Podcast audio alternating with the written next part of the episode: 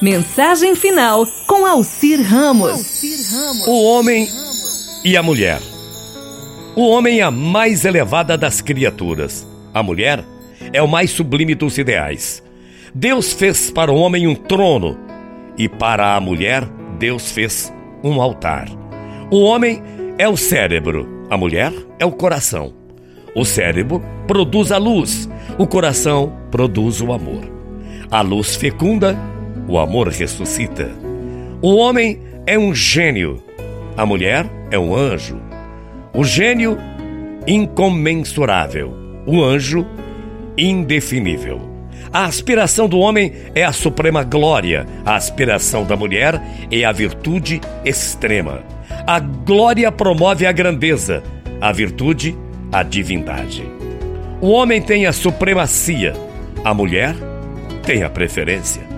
A supremacia significa força, a preferência significa o direito.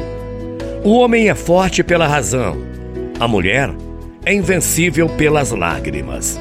A razão convence, as lágrimas comovem. O homem é capaz de todos os heroísmos, a mulher é capaz de todos os martírios. Lembrando que o heroísmo nobilita, o martírio purifica. O homem é o código, a mulher é o evangelho. O código corrige, o evangelho aperfeiçoa. O homem é o templo, a mulher é o sacrifício. Ante o templo nos descobrimos, ante o sacrário nos ajoelhamos. O homem pensa, já a mulher sonha. Pensar é ter uma larva no cérebro. E sonhar? Sonhar é ter na fronte uma auréola. O homem é o oceano, já a mulher é o lago. O oceano tem a pérola que adorna. O lago tem a poesia que deslumbra.